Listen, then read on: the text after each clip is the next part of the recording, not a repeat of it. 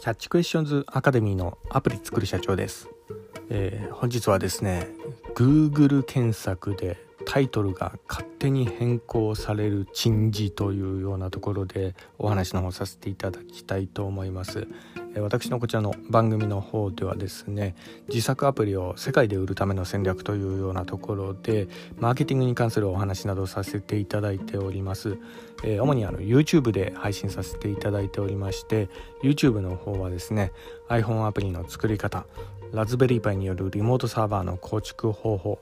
仮想通貨のマイニングなどちょっと専門的なお話などもさせていただいております。えこういったお話がお好みというような方いらっしゃいましたら YouTube の説明欄の方ですね。そちらに行っていただきますと、えー、番組リスト別に、えー、URL 貼ってありますんでよろしくお願いいたします。キャッチクエスチョンズまたはアプリ作る社長で検索していただくと出てくるかと思います。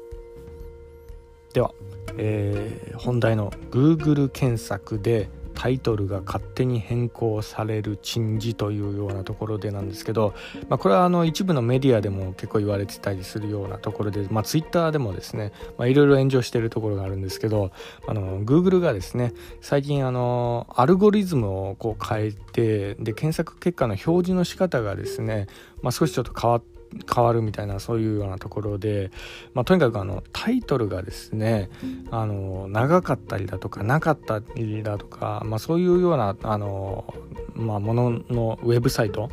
えーまあ、そういったもののこうタイトルがですね Google 側の方が勝手に決めてなんかあのタイトルこうつけちゃうみたいなそんなようなあの事象が今発生してるみたいなんですね。で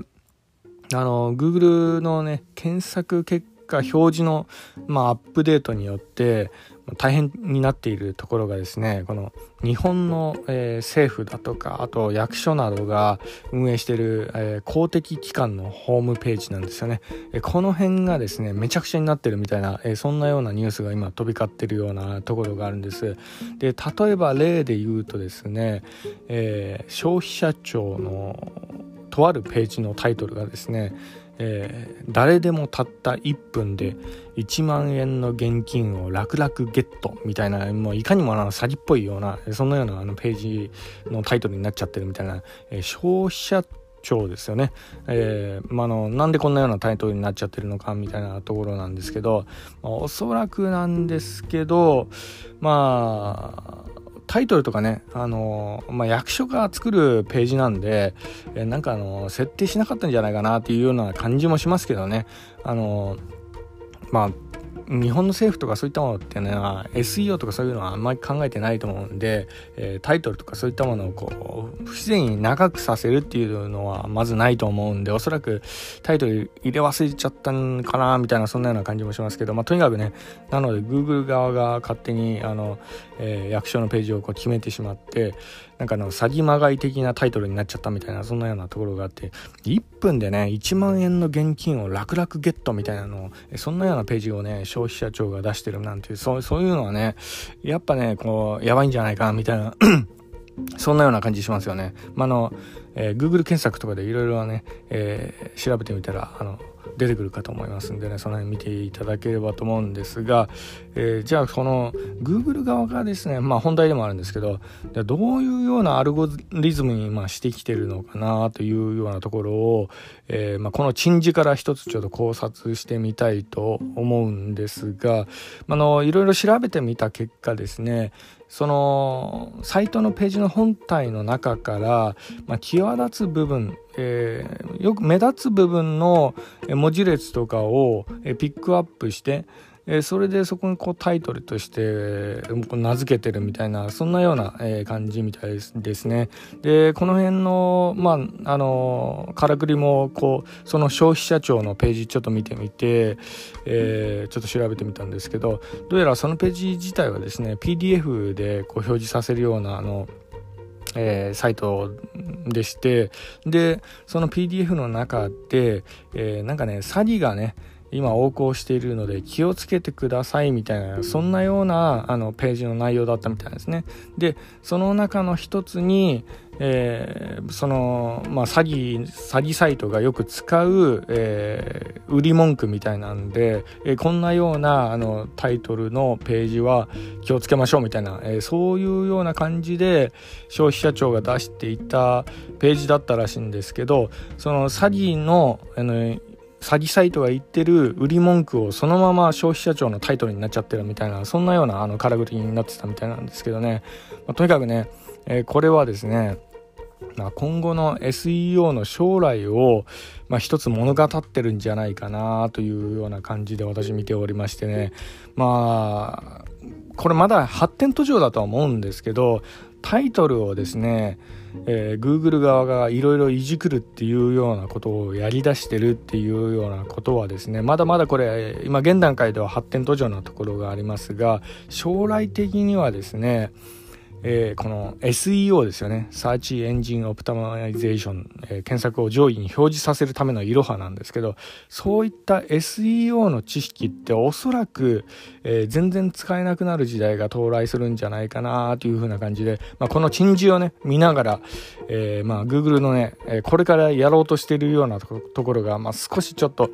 えー、垣間ま見れたかなというような、えそんなような、感じがしますかね。あの、そもそもね、今現在あの結構インフルエンサーの、え、特にブロガーとかでね結構有名なインフルエンサーの方々が、まあ、結構、まあの SEO に関するあの情報発信とか結構していて、まあ、そういうようなものが、まあのまあ、Twitter とかね、えー、それからあの音声配信とかで結構こうあと YouTube とかでも結構言われてたりしますけど、まあ、ああいうのはまあ1年ぐらいから1年前ぐらいからですかね結構そういうような知識とかがばらまかれ始めてるようなところがあるんですけど、まあ、大体ねこういうあのいろいろインフルエンサーがこう言い出したりするようなタイミングっていうのはですね、まあ、その知識っていうのはまあ大体使えなくなる、まあ、賞味期限ギリギリの内容であることが結構多かったりするんですよね。まあ、本当に稼げる知識とかそういったものだったら、えー、まあ口外せずに、えー、自分の心の内だけに留めておくとは思いますんでね。そういったものをこういろいろこう情報を、まあ、あのばらまき始めてるっていうような時は、まあ、そろそろこの SEO の時代っていうのが終わるのかなっていうような、えー、そんなような感じもしますかね。まあそれだけこう Google のアルゴリズムがいろいろいじくり始められてるっていうようなところですよね。で私もですね SEO に関しては、まあ、多少知識はある方なんですけどただ